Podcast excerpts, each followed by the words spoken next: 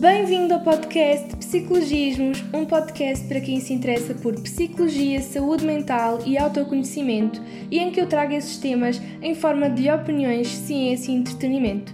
Eu sou a Ana e podes seguir este podcast no arroba podcast Psicologismos no Instagram, Facebook e YouTube e também em arroba ppsicologismos no Twitter.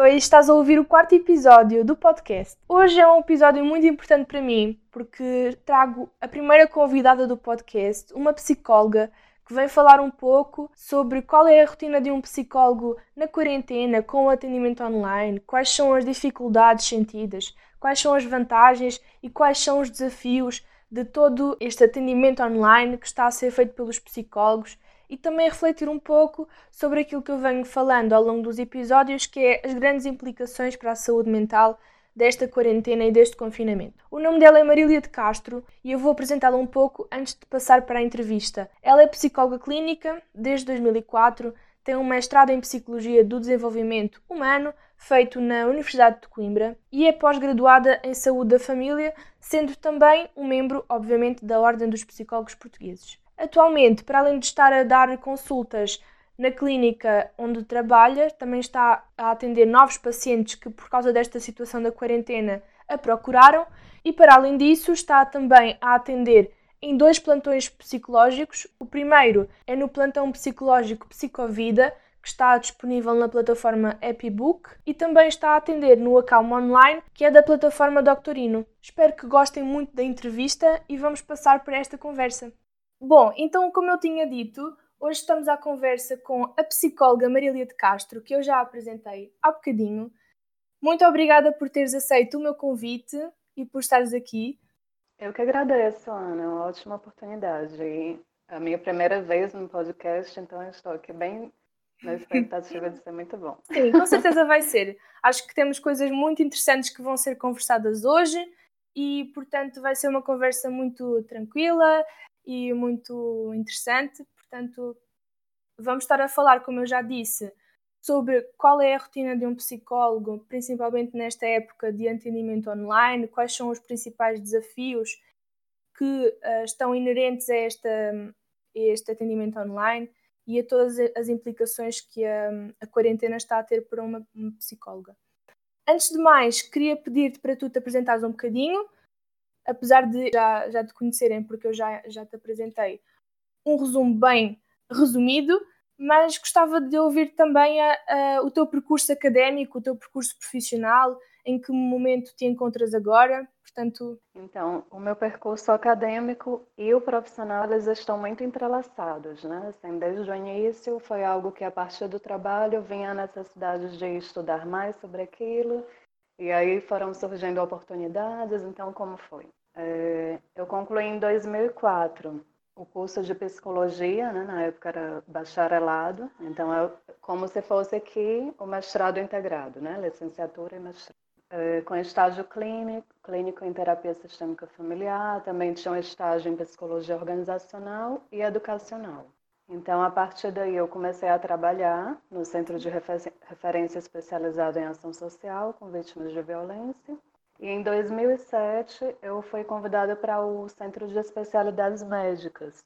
Então eu saí da área da ação social e fui para a área da saúde.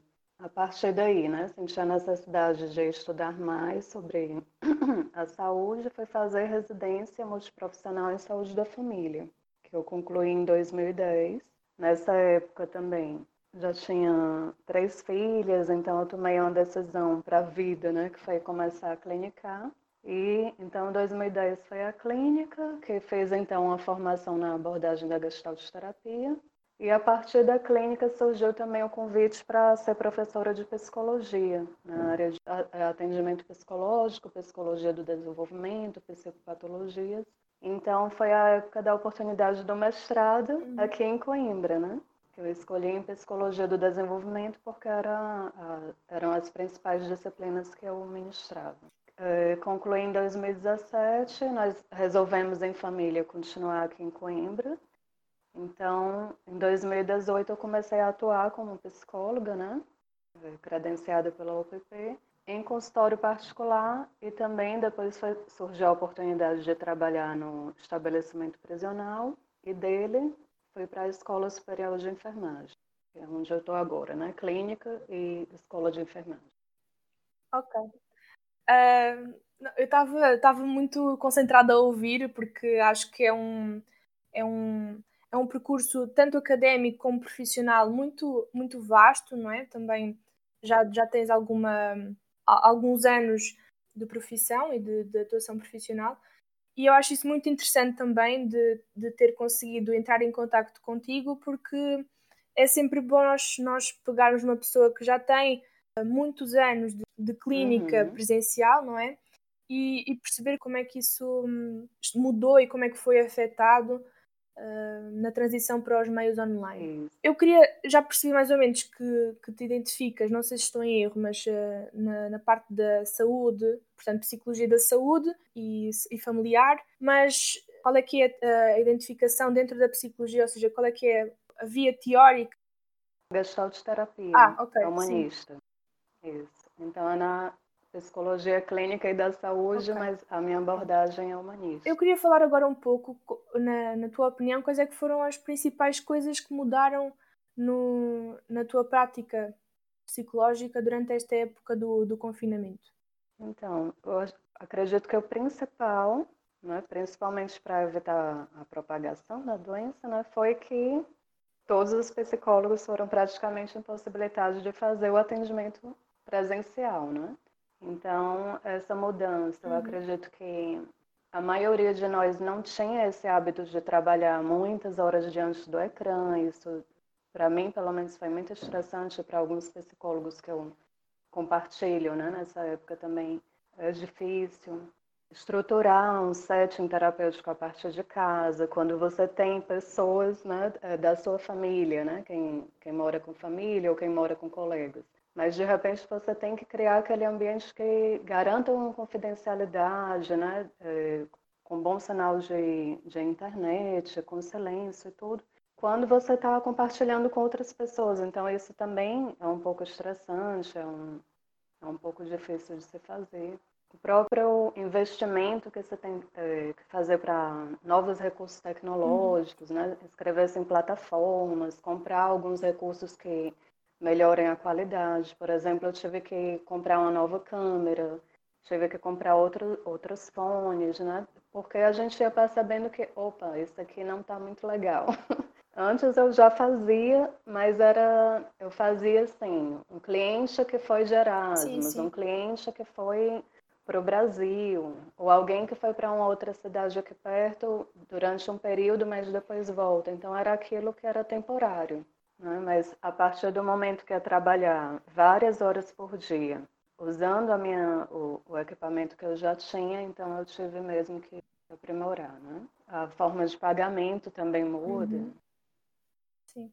Então já fazias o, o, atendimento online, mas não com tanta, com tanta periodicidade, ou seja, e, e num período tão longo como Isso. estás a fazer agora. Basicamente, tu transferiste todos os teus pacientes que tinhas na clínica para um meio online ou sentiste que houve desistências, pessoas que não aderiram ou pessoas que desistiram por ser online? Então, na maioria, a grande maioria foi transferida para online. Então, os, uhum. eh, alguns, acho que dois que não quiseram, né, que realmente não confiam, não confiam na segurança das plataformas, não se sentem à vontade de conversar através de um ecrã. Então, esses é realmente foi interrompido né, o processo terapêutico, mas a grande maioria, sim, uhum. transitou para o atendimento online. E hum, o que é, quais é que são os, o, as vantagens e os pontos negativos desta, desta psicoterapia online? Porque, por exemplo, falaste sobre, sobre uh, os métodos de pagamento, sobre o facto de às vezes não termos um, um, um setting super uh, acolhedor ou que, onde, onde, as pessoas se sintam totalmente com, confiantes a, a poder, um, a poder se expressar e a poder um, realmente confiar naquilo que, que, está, que estão a participar. E eu queria falar um pouco sobre também se, se tiveste hum, pacientes novos, ou seja, pessoas que te procuraram agora que estás a, a fazer consultas em meio online. Se tiveste pessoas que te, que te procuraram agora e sentiste, uhum. por exemplo, dificuldades em termos de estabelecer a empatia, porque nós sabemos que é diferente a empatia quando olhamos a pessoa nos olhos presencialmente e, e como quando é Sim. através de um ecrã, não é? Então, vamos começar pelas dificuldades, né? É, o que, é que eu percebi? Uhum. É a possibilidade de interrupções, várias, né? Seja pela qualidade da rede, isso seja, seja a minha ou seja a do cliente, né? em relação à conexão. Seja uma interrupção também, porque vamos dizer que eu estou atendendo um jovem e aí alguém abre a porta do quarto dele, não é? Então, aquela, naquele momento também é interrompido, que geralmente, aliás, não acontece na clínica, né? Ninguém abre a porta. Então, essa, essa dificuldade de garantir mesmo tudo que é preciso para o setting. Alguns jovens dizem também, ah, não gosto, eu não gosto muito, eu tenho que ficar, é, falar baixinho porque não quero que me escutem. Então, mesmo que não abram a porta, mas tem aquelas pessoas que às vezes é, fazem parte do que ele está falando, né? Algum conflito e tal, então tem esse receio também. Por exemplo, a menor percepção da, da expressão não verbal. Né? Nós conseguimos perceber apenas aquilo que eu, que eu vejo na tela, né? Uhum. Não vejo como, estão, como está o movimento das pernas, às vezes nós não conseguimos ver as mãos, e isso tudo diminui também um pouquinho dessa percepção, né? Da comunicação como um todo. Deixa-me só interromper para dizer uma coisa que me lembrei. Eu sei que, por exemplo, na, quando nós avaliamos o, o o paciente, uma coisa que, que, que, também temos de avaliar, por exemplo, em certas, em certas patologias, é a maneira como se ele, ele se apresenta, por exemplo, a maneira como, se, como está vestido. E, e agora na, na, quarentena as pessoas estão quase sempre em casa e, por exemplo, avaliar uma pessoa com depressão que está de pijama o dia todo é um, um, um pouco difícil uhum. porque não está, não é como se a pessoa tivesse de sair de casa para ir à consulta, ou seja, essa parte, essa parte da avaliação e, de, e principalmente de estabelecer uma relação com, com pacientes novos fica um pouco difícil. Sim, é verdade. Mas uh, muitos, muitos pacientes eles se preparam para o atendimento, né?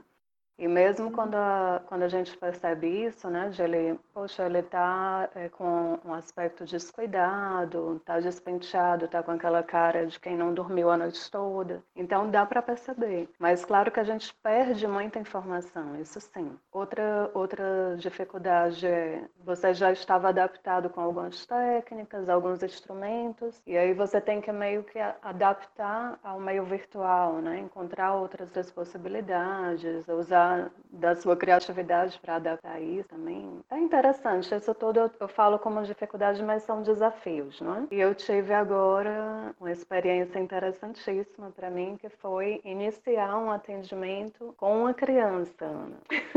então, os pais, realmente esse foi muito desafiante para mim, né? Porque eu, com jovens e adultos eu já estava adaptada, não? Meio online. Agora criança, não. Uau! Então, e os pais disseram que uma da, das queixas era exatamente porque ela não conversa com adulto. Aí eu já na, na primeira entrevista com os pais, eu disse que eu não sabia se eu ia conseguir. Expliquei todas a, as dificuldades, essa questão do vínculo, né, que a gente estabelece com a criança, que é muito também pela brincadeira e tudo. Então eu não sabia como eu ia conseguir, ainda mais sendo uma adulta, diante de uma tela que aquela criança tem dificuldade de comunicar. E foi maravilhoso. Bom, então nós temos feito já algumas sessões e tem sido muito bom, que eu acho que dos desafios foi o maior.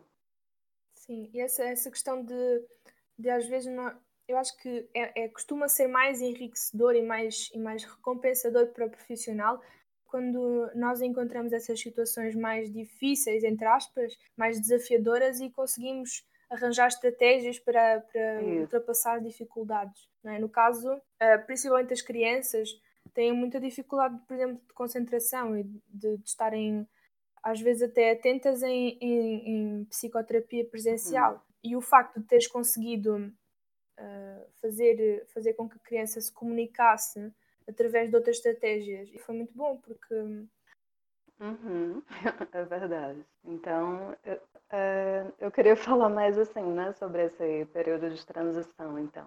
Eu acho que você lembra, Ana, que no começo nós ainda pod podíamos atender, né? só que a gente teve que fazer algumas alterações do tipo aumentar o intervalo entre um cliente e outro, o uso do álcool gel, depois os, os clientes uhum. também tinham que usar a máscara, né? principalmente se eles tivessem alguns sintomas. Então foi um, não foi algo assim tão repentino, né?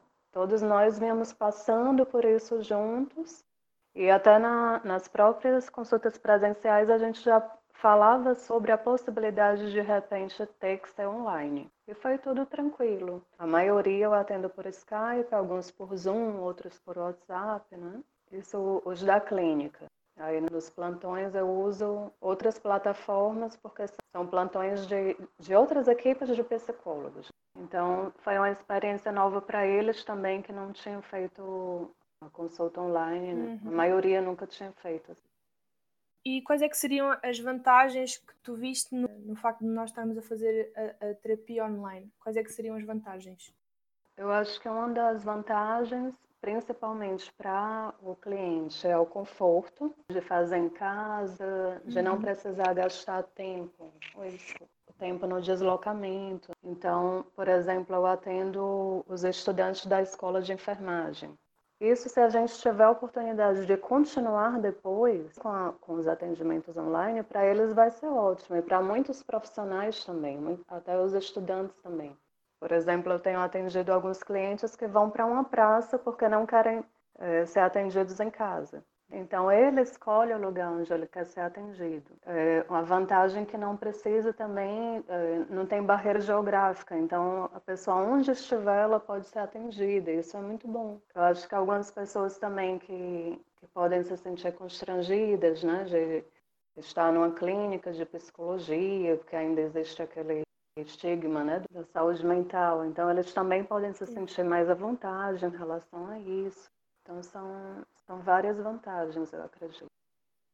Em termos de se as pessoas se sentem motivadas mais ou menos numa terapia online, ou seja, que estratégias é que usas para realmente estabelecer uma empatia com novos pacientes? Como é que seria esse processo?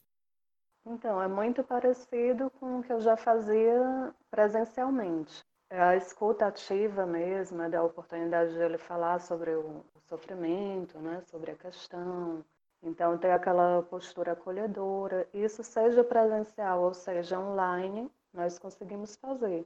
Eu acredito que a motivação é praticamente a mesma. Talvez a adesão seja um pouquinho menor. Uhum. Eu acredito que sim. Realmente é mais fácil você formar um vínculo né, de continuidade da psicoterapia quando é presencial. Nunca aconteceu comigo, mas, por exemplo, eh, já ouvi o relato de um colega psicólogo que o cliente se chateou, ficou lá eh, zangada, de repente interrompeu ali a, a consulta. Né? Uhum. Então, isso aconteceria numa sala, né? Não, porque ele não pode desaparecer, assim, né? Ele pode dizer que vai embora, mas a gente tem ainda a oportunidade de conversar, não se rompe aquele contato, né? Imediatamente.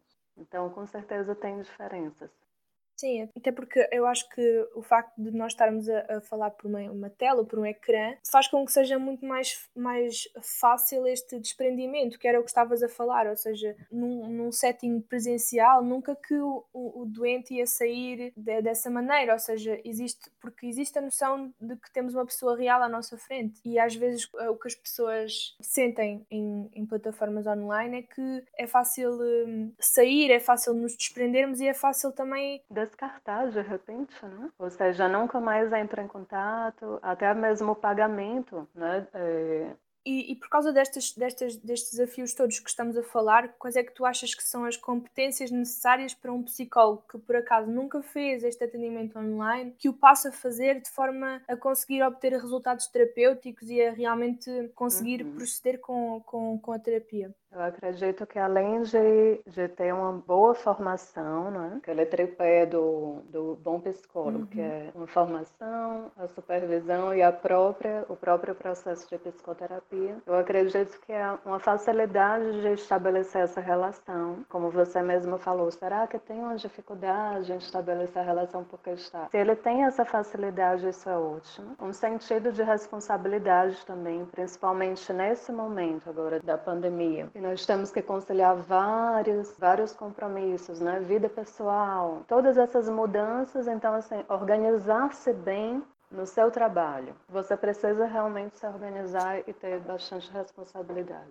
Ter sensibilidade para perceber essa comunicação, as sutilezas, né? do, por exemplo, do tom de voz, do que você percebe do movimento corporal, do que você percebe do que está na entrelinha né, da fala dele. Então, isso também é importante, essa sensibilidade. Identificar os sinais de estresse, seja no, no cliente. Então, é perceber né, os sinais tanto nele como em você também, psicólogo, porque se você não estiver conseguindo esse autocuidado, isso vai acabar interferindo também na qualidade do atendimento. Então, a capacidade de trabalhar com pessoas bem diferentes, por exemplo, no plantão, por exemplo, exemplo, surgem pessoas das mais variadas, né? pessoas idosas, pessoas de outras etnias. Então, você tem que também ter essa facilidade de, de trabalhar com pessoas de religiões diferentes, culturas diferentes.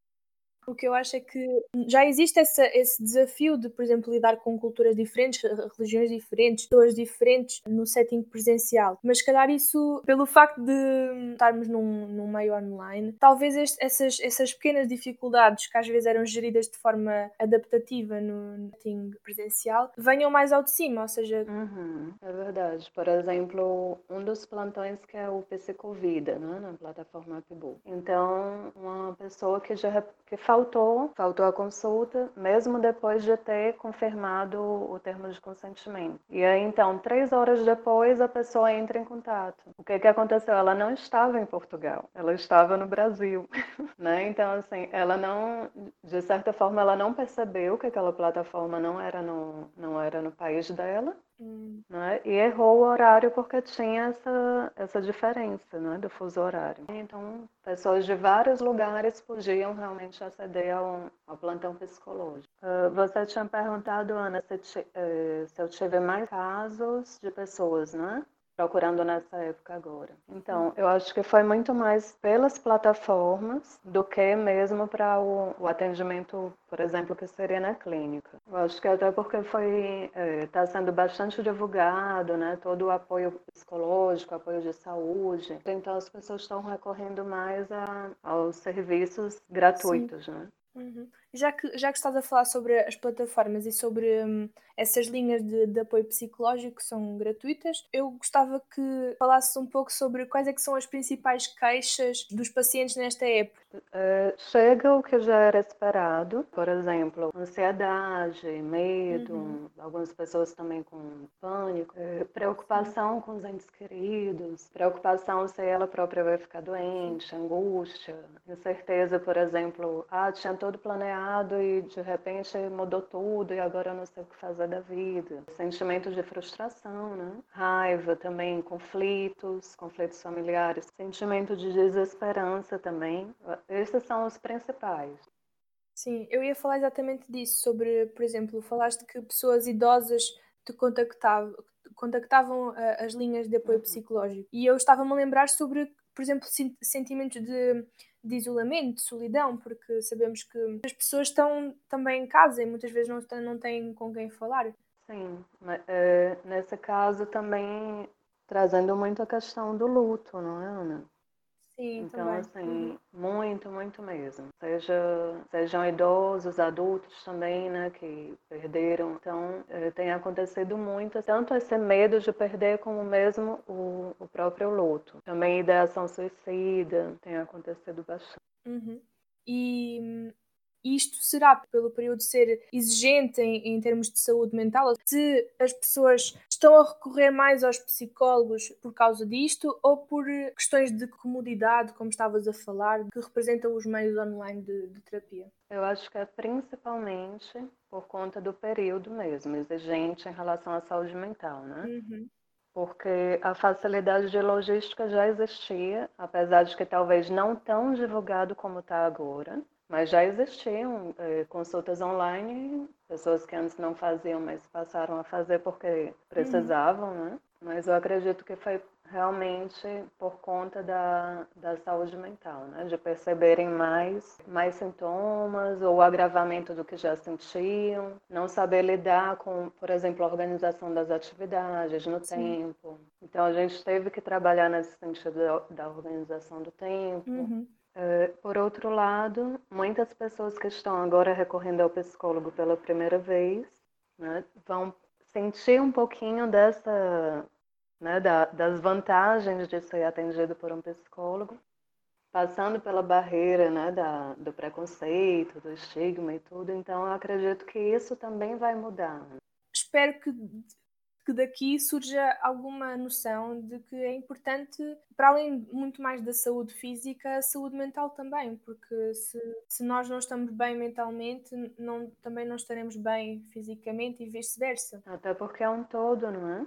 Nós vemos isso Sim, como um todo, é o, é o bem-estar. Então não existe essa separação de só físico ou só mental. Então você precisa cuidar de ser uhum. como um todo. Vou só fazer assim um resumo daquilo que falaste, principalmente na, na próxima questão que eu tenho para ti. Uh, o facto de, de, por exemplo, estar a ser mais difícil para, para os psicólogos, por exemplo, uh, imagino que seja difícil de dividir eh, o tempo para o trabalho e o tempo para, por exemplo, família ou questões pessoais. E como é que está a ser, por exemplo, a dificuldade de estar muito tempo ao computador, que isso também traz certo cansaço, e, e todo o trabalho uh, online que também tem sido uh, comprovado que é muito mais exaustivo do que aquele que é presencial. E hum, eu gostava que falasses um pouco sobre como é que está a ser esta gestão pela parte dos psicólogos, para além do aumento geral que outros psicólogos têm tido pelos seus serviços, o que é que isso representa também para a saúde mental e para, e para a questão do autocuidado e da, e da saúde no geral para os psicólogos?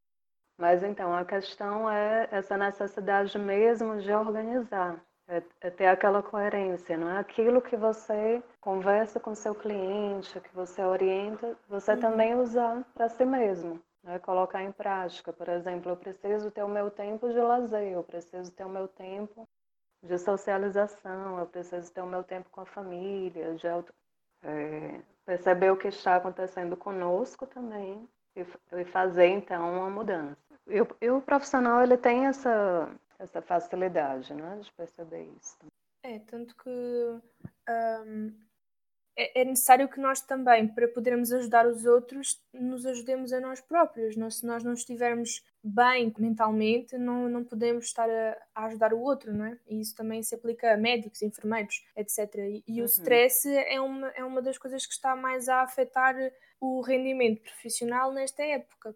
Isso, é verdade. Isso é bem importante mesmo. Então, é importante avaliar né, essa condição, seja física, seja emocional. É, eu acho que é importante também avaliar a condição da família. Então, tem que ver assim, ela vai conseguir é, atender sem a criança ficar batendo na porta o tempo todo, uhum. chamando por ela. Então, você tem que ver a capacidade também da família de lidar com essas exigências né, do trabalho. E avaliar qual é esse impacto na, na sua saúde, né, como um todo. E resumindo assim, quais é que seriam as principais indicações ou conselhos, entre aspas, se pode dizer assim, para os psicólogos que estão nesta, às vezes neste ciclo de excesso de trabalho, que podem ter para, para conseguir controlar mais esse, esse stress que uhum. temos de, de, controlar? Então, eu acho que a primeira dica é ser bem honesto consigo mesmo, ser coerente também, aquilo que uhum. você geralmente orienta para os seus clientes, nesse momento você também aplicar na sua vida, não é? E recorrer a estratégias que você geralmente já usou, já sabe que funcionam, né? De gestão mesmo do estresse, da ansiedade. Organizar também o seu tempo, perceber, por exemplo, você está sentindo a uhum. maior necessidade de recorrer à cafeína, ao tabaco, ao álcool, né? Isso também é um sinal que algo não vai bem, que está com o estresse mais elevado. Então, usar um pouquinho dessa, dessa autoconsciência, né? essa autopercepção e aceitar que não vai conseguir dar conta de tudo de uma forma perfeita, nenhum de nós, né? Essa aceitação também, né? De que é um período difícil e vamos fazer o que for o melhor, o melhor possível, mas nunca vai ser o perfeito. Sim, eu acho que essa, essa postura de, de aceitação, como estavas a dizer, e de não nos julgarmos pela, pela falha ou pela inabilidade que temos de lidar com tudo. Uhum. Essa, essa parte de nós também sermos honestos connosco próprios e também usarmos aquele conhecimento Sim. que nós temos, que vem da nossa formação, para conseguirmos lidar com os nossos próprios problemas, pode ajudar. Isso. Uhum. Ter, ter compaixão, né? é uhum. Sim. Até porque, é como eu já disse aqui, né? Nós, nós estamos conversando sobre isso. Eu preciso me cuidar bem para cuidar bem do outro. Então, isso não é algo só de. Uhum. Não é uma questão apenas de escolha pessoal. É, é uma necessidade, é uma responsabilidade sua em relação aos seus clientes. E a você também. O que eu acho é que as pessoas têm de perceber que também por serem profissionais nós temos essa responsabilidade, não é? E, e temos a responsabilidade de, de, andar um pouco para trás e perceber que não estamos a ser produtivos para, no, para nós próprios e não podemos ser produtivos para os outros. Uh, e essa noção que estás a dizer é muito importante, portanto. É. É aquela compreensão de que o psicólogo é a sua própria ferramenta de trabalho, não é? Uhum. Então tem que cuidar bem dessa ferramenta. acho que já falámos sobre muitas coisas, muitas coisas importantes. No, no, no, geral, eu queria só terminar talvez com uma, com uma reflexão mais, mais geral, especificamente sobre, sobre o, a psicoterapia online. E eu queria que refletisses pessoalmente se para ti uh, o que é que achas que vais uh, tirar deste confinamento e todas as mudanças que tens feito, tanto na tua vida pessoal, organização de tempo, tanto na tua vida profissional de ajustamento de técnicas, etc. Ou seja, o que é que uhum. vais trazer ou adotar para, para o futuro, quando isto tudo acabar, desta, deste período de adaptações que tiveste de fazer? Então, eh, eu acredito que vou fazer bem mais a psicoterapia online, né? Inclusive com iniciando e fazendo todo o processo online, que antes eu não fazia assim. Eu fazia os atendimentos daqueles uhum. que eu já atendia. Então, vou ter essa abertura maior para isso, vou ter abertura para utilizar mais os recursos, né? Por exemplo, eh, fazer o atendimento por Skype, mas geralmente eu não usava o compartilhar a tela como recurso, não é? Para atividades, experimentos terapêuticos. Então, okay, é, nesse período nós temos conhecido muito uhum. mais, né? De tudo que há disponível aí para então, são vários recursos que eu posso, de repente, uh, deixar que continue fazendo parte do meu fazer, mesmo depois que tudo se normalizar. Então, tudo isso tem sido muito gratificante, né? É, poder contribuir nesse momento, né? contribuir socialmente com o que eu faço, né? Com a minha atuação, poder encorajar as pessoas a buscar uma melhor qualidade de vida e mesmo aprender mais, né? Gente. Uhum. É, acho que nós temos de, de, sempre encarar os desafios como coisas que, se ultrapassarmos, são gratificantes e, e por isso essa conclusão que tiraste, acho que hum, é importante dizê-la. Outra coisa que eu, que eu ia dizer antes de concluirmos esta entrevista muito muito importante e, e muito muito interessante era hum, que eu informar que eu posso deixar o teu uhum. contacto um, no meu Instagram e no, e no, e no podcast para pessoas que precisarem de, de, de alguma informação ou de alguma de, de, mesmo algum acompanhamento, acho que, que posso deixar o teu contacto. E pronto, para concluir esta, esta entrevista, queria agradecer mais uma vez pela partilha, principalmente, e pelos ensinamentos e pelas estratégias também que recomendaste e também pela vertente mais interessante que, que trouxeste aqui, para as pessoas também terem noção do que é um, um psicólogo na prática nesta época e, e, para as pessoas também perceberem que, que, o que é que acontece realmente e também para, para poderem contactar com estes temas e com este universo. Portanto, resta-me dizer. Eu que agradeço. Não, eu é que agradeço muito, muito mesmo porque foi, foi mesmo muito interessante. Sinto que, que saí mais uh, enriquecida desta, desta conversa e, e, espero que, que tudo corra bem no, no teu futuro, tanto profissional como, como académico, porque nós estamos sempre a estudar. Uhum, é verdade.